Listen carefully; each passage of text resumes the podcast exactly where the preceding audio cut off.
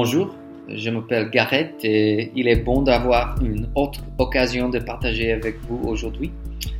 Merci Nathan de m'avoir donné cette opportunité une fois de plus.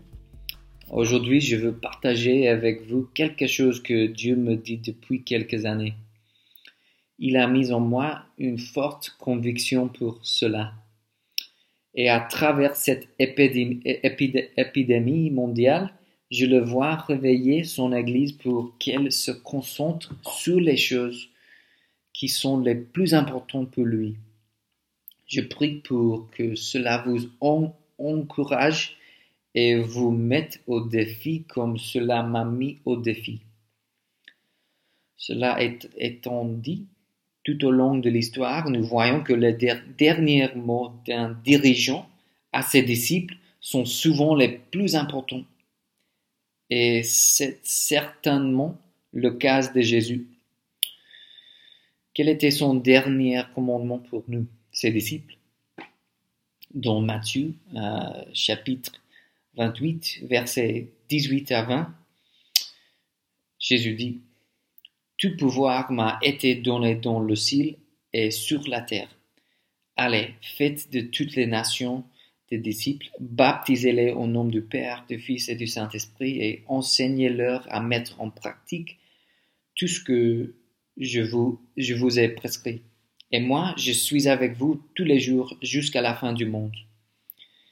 Jésus n'est pas seulement notre Sauveur, il est aussi notre Roi, notre Seigneur, notre Patron, notre Commandant en chef et il est digne de notre obéissance totale.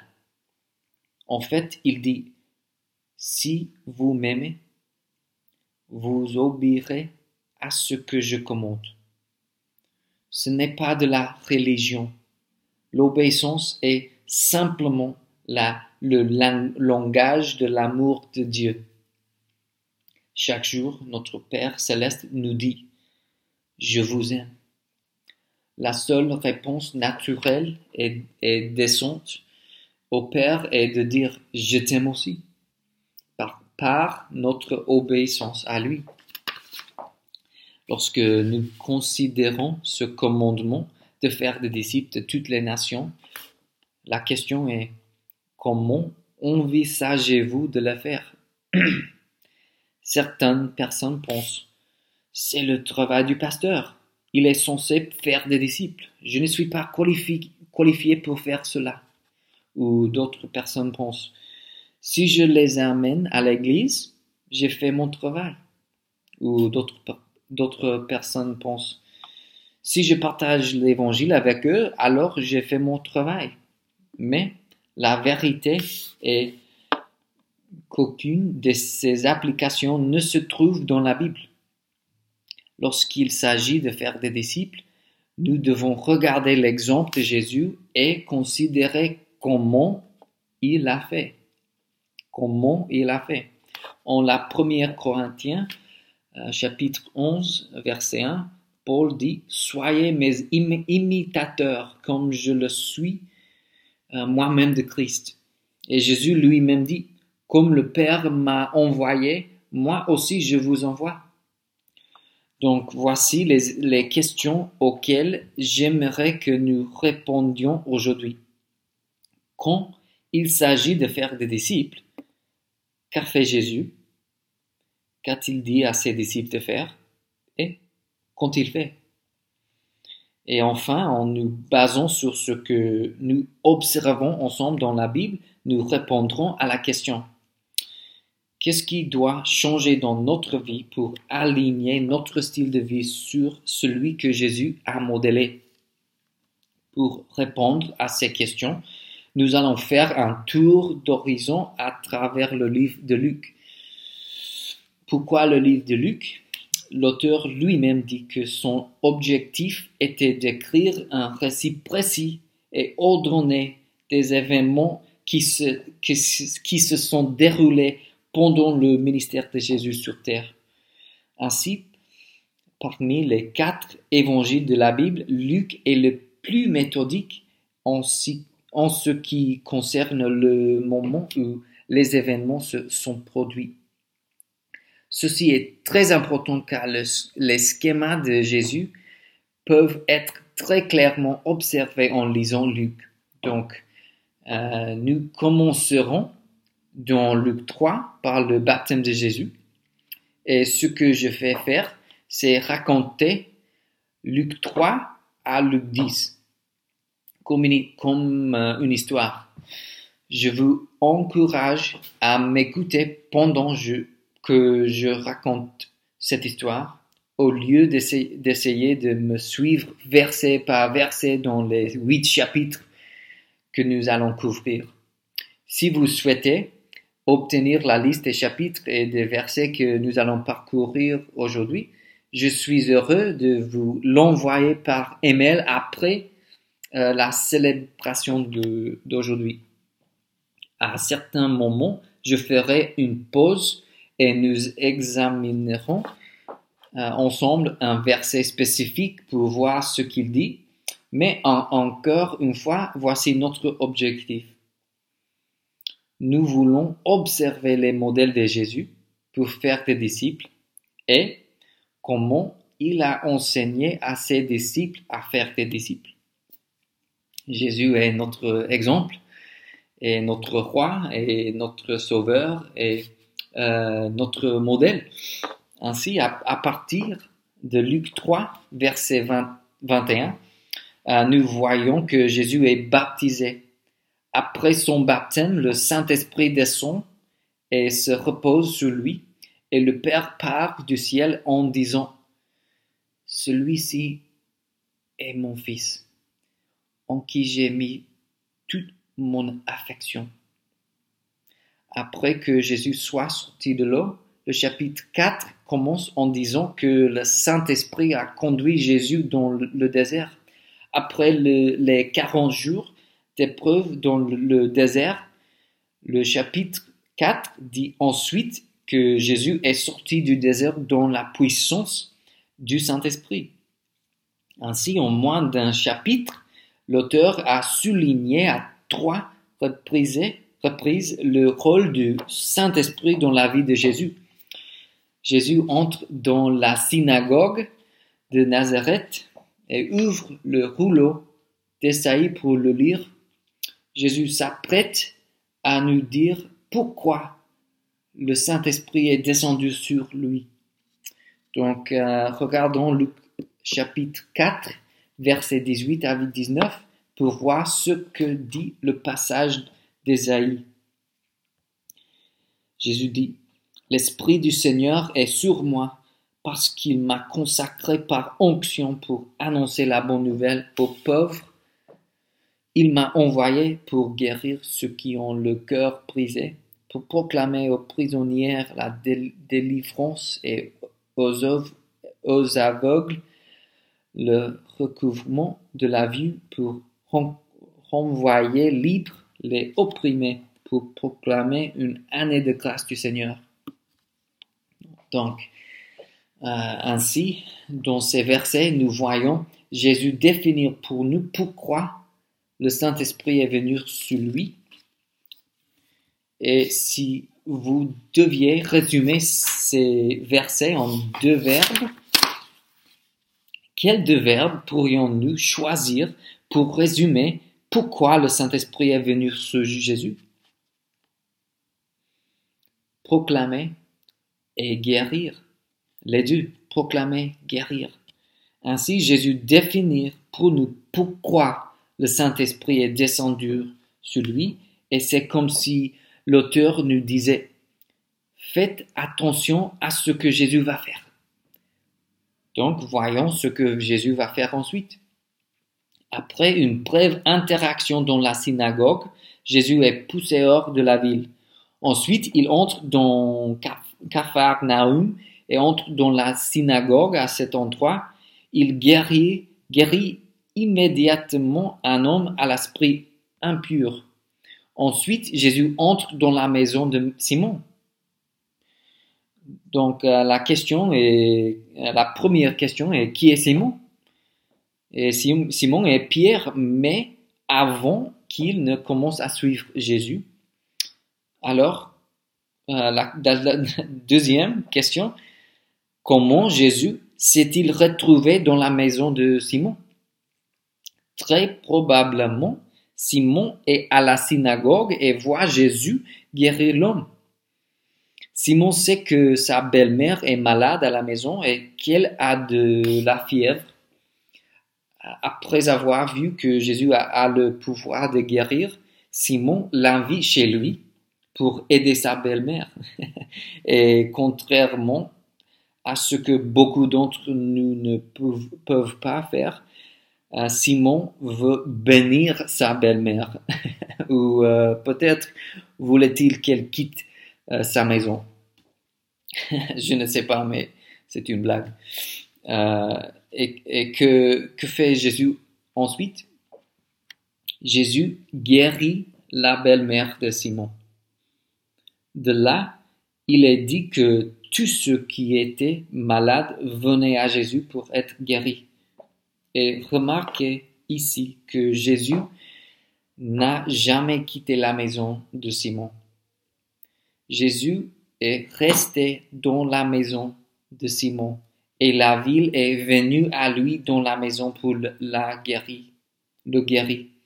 Simon démontre les caractéristiques de ce que Jésus appelle une personne de paix. C'est quelqu'un qui, euh, une personne de paix est quelqu'un qui est ouvert à Jésus et quelqu'un qui ouvre sa sphère d'influence à Jésus aussi. La maison de Simon est devenue un avant-poste de mission pour Jésus, ou ce que l'on pourrait appeler le début d'une église. Vous voyez, ce n'est pas si compliqué de commencer une église.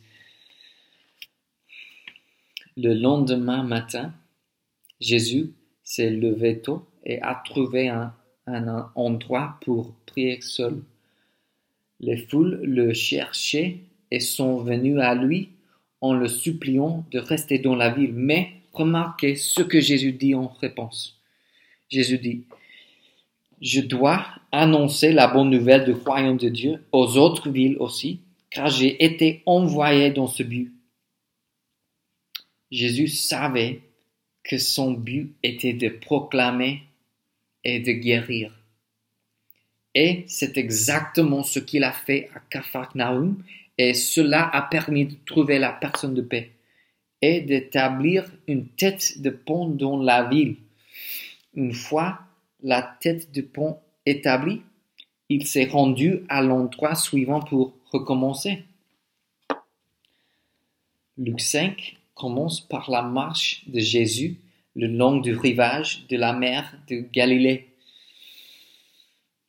Il monte dans un bateau qui appartient à qui? La barque appartient à Simon, le même Simon que dans l'histoire précédente. Jésus, lui dit de sortir la barque à la rame dans le lac.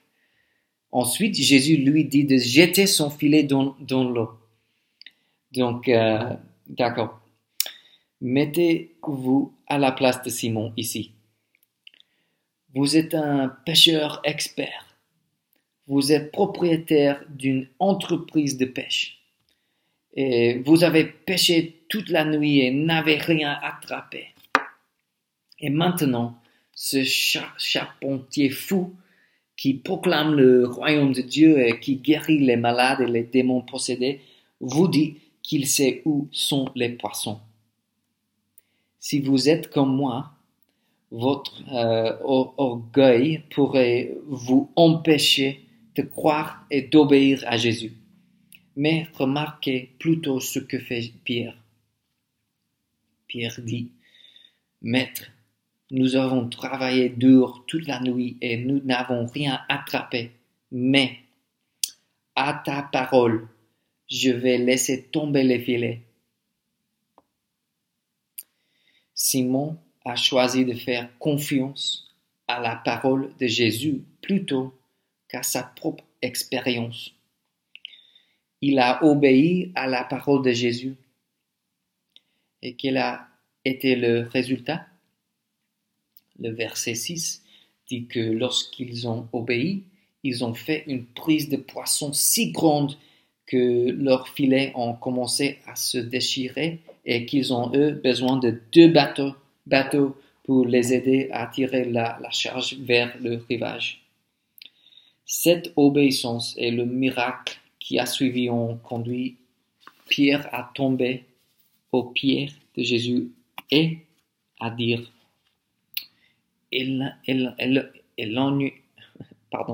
Éloignez-toi de moi, car Jésus, un homme, euh, je suis, car je suis un homme pécheur, Seigneur. L'obéissance de Pierre lui a révélé la sainteté et la puissance de Dieu. Et cette révélation sur son obéissance l'a également conduit à réaliser sa propre péchitude devant Jésus. Et remarquez que Jésus ne juge pas Pierre, mais lui donne au contraire un nouveau but. Jésus dit, N'aie pas peur, à partir de maintenant, tu vas pécher des, hommes. Et puis, regardez ce qui en résulte. Le verset 11 dit qu'ils ont tout quitté et ont suivi Jésus. De qui il parle, parlons-ils ici? Il s'agit de Pierre, la frère de Pierre, André, Jacques et Jean. C'est un point très important. Ne manquez pas cela. Pourquoi? Tout d'abord, Jésus a appelé Pierre à obéir. Lorsque Pierre a obéi, cela a conduit à une plus grande révélation de Jésus. J'ai remarqué que obéissance en France semble être presque un mauvais mot ou un juron en France. Mais ici, nous voyons que c'est par l'obéissance à la parole de Jésus que nos vies sont transformées. Et deuxièmement, lorsque Jésus entre dans nos vies, ce n'est pas seulement pour notre salut individuel. Il entend aussi atteindre notre sphère d'influence à travers nous, à travers nous. Jésus est entre dans la vie de Pierre, mais il ne s'agissait pas seulement de Pierre. Il s'agissait aussi pour Jésus d'atteindre sa famille, et ses collègues de travail. Quatre des douze apôtres ont commencé à suivre Jésus par l'intermédiaire de Pierre, qui était la personne de paix. J'ai une question pour vous. Comment Jésus vous incite-t-il à lui obéir en son moment? Ne tardez pas, ne tardez pas. Lorsque vous lui obéissez, votre vie est transformée. Et qui, dans votre vie, a besoin d'entendre l'évangile de votre part? Jésus vous a sauvé pour que vous le connaissiez et que vous aidiez les autres à, le connaître. J'ai une petite histoire pour illustrer ce schéma de proclamer de guérison et de trouver des personnes de paix. Euh, la, dernière fois que j'ai prêché à l'église Fireplace, j'ai parlé de ce que Dieu a fait pendant notre euh, séjour au Texas. Après notre mariage, nous avons déménagé en Géorgie, un autre État aux États-Unis, pendant un an et demi avant de nous installer en France. Pendant notre séjour en Géorgie, nous avons continué à essayer de vivre les modèles de Jésus pour faire des disciples. Euh, Christina et moi prions un jour et Dieu m'a donné une vision de l'endroit où il voulait que nous allions et que nous partagions avec les gens. Nous avons conduit jusqu'à la communauté et à notre grande surprise, elle était fermée. Mais ce jour-là, la porte était ouverte. C'est la seule fois que nous avons vu la porte ouverte dans la communauté. Nous avons donc, euh, donc euh, nous avons décidé que Dieu l'avait ouverte pour nous et nous sommes entrés en voiture parce que nous, nous sommes euh, les enfants de Dieu. Nous nous sommes garés et avons marché jusqu'au premier ensemble d'immeubles d'habitation. Dans la deuxième maison où nous sommes arrivés, nous avons rencontré une famille de nouveaux croyants qui priaient depuis six mois pour que Dieu leur envoie quelqu'un qui puisse leur apprendre à faire des disciples. Ils nous ont dit, vous êtes la réponse à nos prières. Alors que nous passions du temps avec, temps avec eux, nous avons remarqué que la, la, femme avait des problèmes de genoux. Elle nous a dit qu'elle avait besoin d'une opération pour remplacer ses deux jambes. Nous avons été surpris car elle, elle était trop jeune pour ce genre, genre euh, d'opération. Donc, euh, Christina nous a demandé, puis-je prier pour vos genoux? Et la femme a accepté. Pendant que Christina priait, les yeux, euh, les yeux de la femme ont grandi et, et elle a dit, quelque chose se passe, ma jambe est engourdie. Attendez, oh mon, je suis guéri. Ce n'est pas possible, je suis guéri. Elle était choquée, et, nous aussi. Elle a couru dehors, dehors et descendu trois étages en courant et a fait des sprints dans le parking. Et il était 23h30. Elle criait, Je suis guéri, mon Dieu, Jésus m'a guéri. C'était incroyable. Et seul Jésus, seulement Jésus, à partir de ce jour, elle a commencé à partager avec ses collègues comment Jésus l'a guéri. Elle a commencé à guider les autres vers le Christ et, un groupe de nouveaux disciples a commencé à se former chez elle. On nous engageait dans la foi à proclamer et à guérir Jésus nous a conduits à la personne de paix. Et leur maison est devenue le lieu de la communauté à travers lequel d'autres ont appris à connaître le Seigneur. Donc, euh, je partage cette histoire avec vous pour illustrer ce point. Lorsque nous faisons ce que Jésus a fait, nous faisons l'expérience de ce que Jésus a vécu. Christina et moi sommes des gens normaux qui font de leur mieux pour écouter Dieu et lui obéir. Cependant, nous avons appris que lorsque nous cédons au Saint-Esprit et que nous suivons les voies de Jésus, c'est lui qui porte le fruit à travers nous.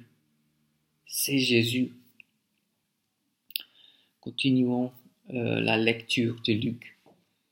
Nous voyons plus loin dans le même chapitre, au chapitre 5, que Jésus entre dans le bureau du percepteur d'impôts, Matthieu, ou notre Lévi en France, et que Matthieu laisse tout derrière lui pour suivre Jésus.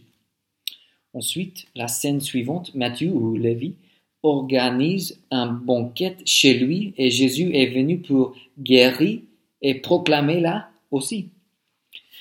Matthieu est un autre exemple de personne de paix.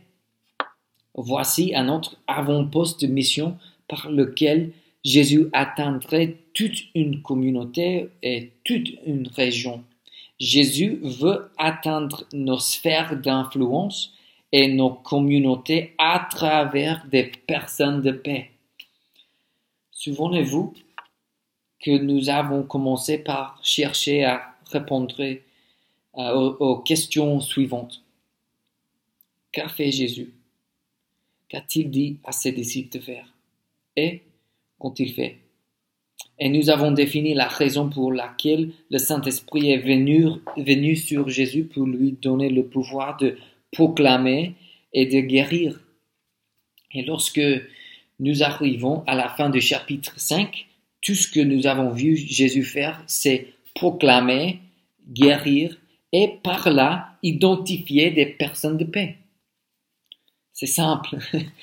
Le chapitre 6 commence par un récit de Jésus guérissant un homme d'une main paralysée. Ensuite, dans les versets 12 à 16, nous voyons qu'il choisit les douze disciples. Dans Marc 3, cette même histoire est racontée. Dans le récit du Marc, nous voyons le plan de Jésus révélé très clairement.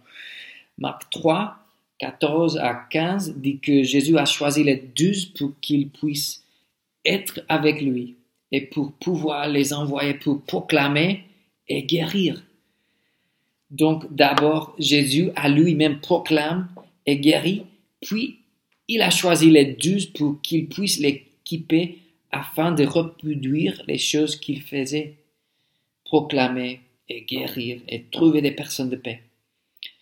7 contient de multiples récits de proclame et guéri, proclame et guéri, proclame et guéri. Et Luc 8 commence par un résumé des actions de Jésus. Il dit qu'il voyageait de, ville en ville pour proclamer et guérir. Puis dans Luc 9, Jésus convoque les douze disciples et les envoie pour proclamer et guérir. Dans Luc 9, euh, verset 1 à verset 6, nous voyons euh, ici que Jésus envoie les douze disciples proclamer, guérir et trouver des personnes de paix. Donc, euh, de Luc 3 à Luc 8, Jésus a montré aux douze à quoi ressemblait la proclamation, la guérison et la recherche de personnes de paix. Et maintenant, il envoie les douze pour reproduire ce qu'ils qu'ils ont vu modeler. Luc 9, verset 6 dit Ils allèrent donc de village en village, proclamant partout la bonne nouvelle et la guérison. Ils sont sortis et ont obéi à Jésus, et par conséquent, ils ont vu du fruit. Luc 10 commence par dire Après cela, Jésus désigna 72 autres personnes, 72 autres personnes, et il les envoya par deux dans chaque ville où il allait lui-même se rendre. Donc voici euh, la question.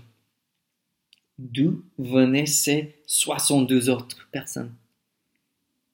Ils étaient le fruit direct de l'envoi des douze disciples dans Luc 9. Et maintenant, il y en a 62 autres prêts à aller dans le champ euh, de la moisson. Et si nous avons le moindre doute sur ce que Jésus prépare, ces plans deviennent ici très clairs. Luc 10 dit que Jésus a envoyé les 72 pour faire croire, pour proclamer, guérir et trouver des personnes de paix. Et Jésus commence par leur dire que la moisson est abondante, mais que les ouvrières sont peu nombreux. Et leur commande de prier le Seigneur de la moisson d'envoyer des, des ouvrières dans sa moisson. Il y a quelques points clés que nous ne pouvons pas manquer ici. Premièrement, Jésus vient de répéter exactement les mêmes instructions aux 72 qu'il a données aux 12. Elles, elles étaient proclamées, guérissaient et trouvaient des personnes de paix.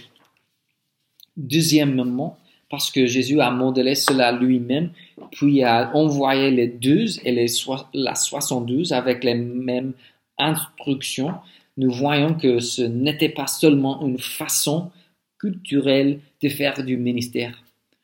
Ce n'était pas une approche culturelle pour une période de l'histoire, non.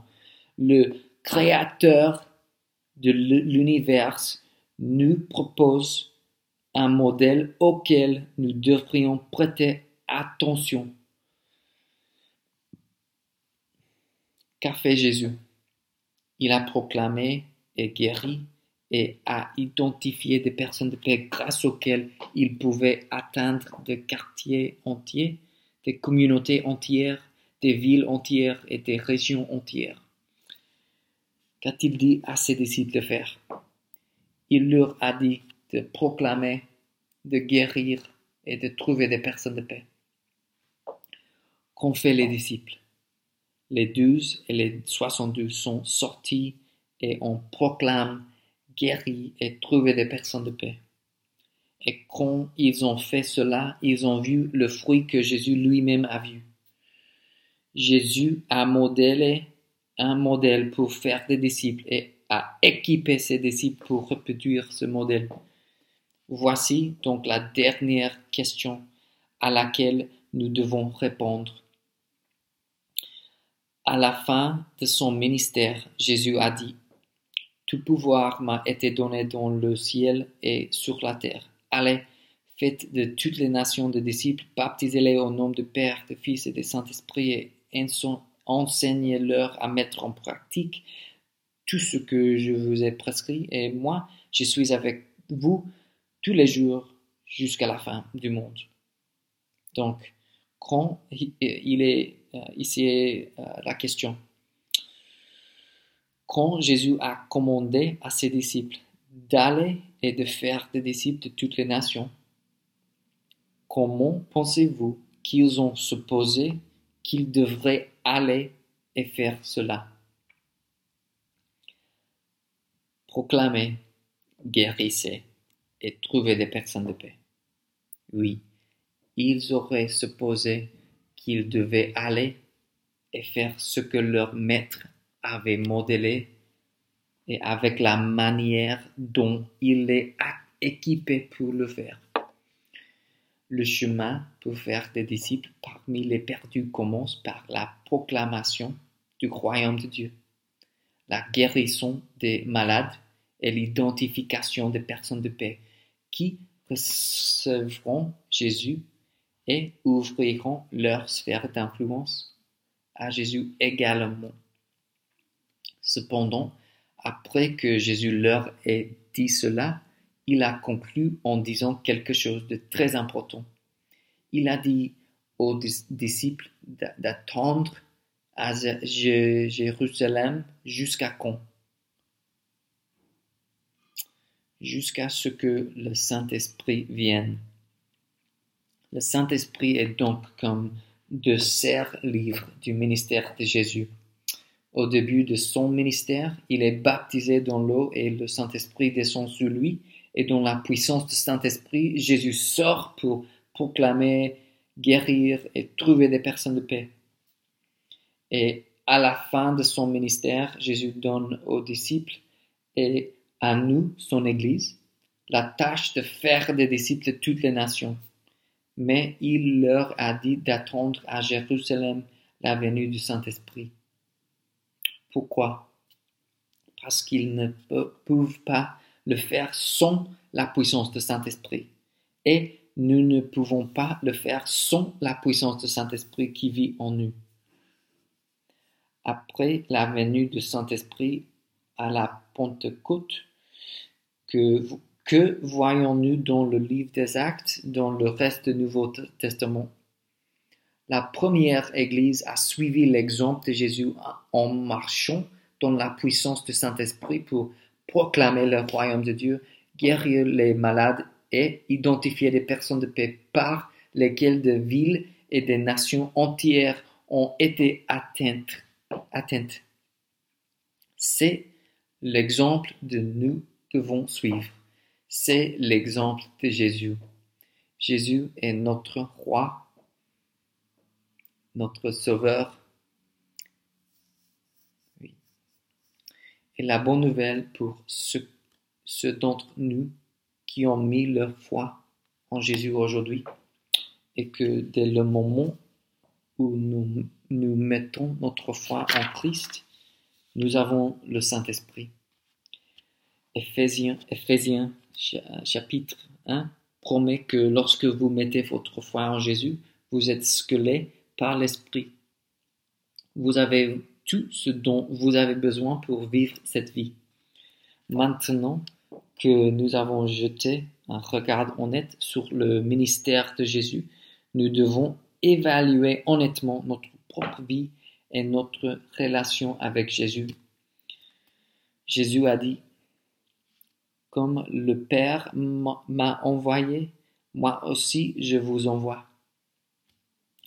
Nous sommes tous, tous appelés à sortir et à faire des disciples.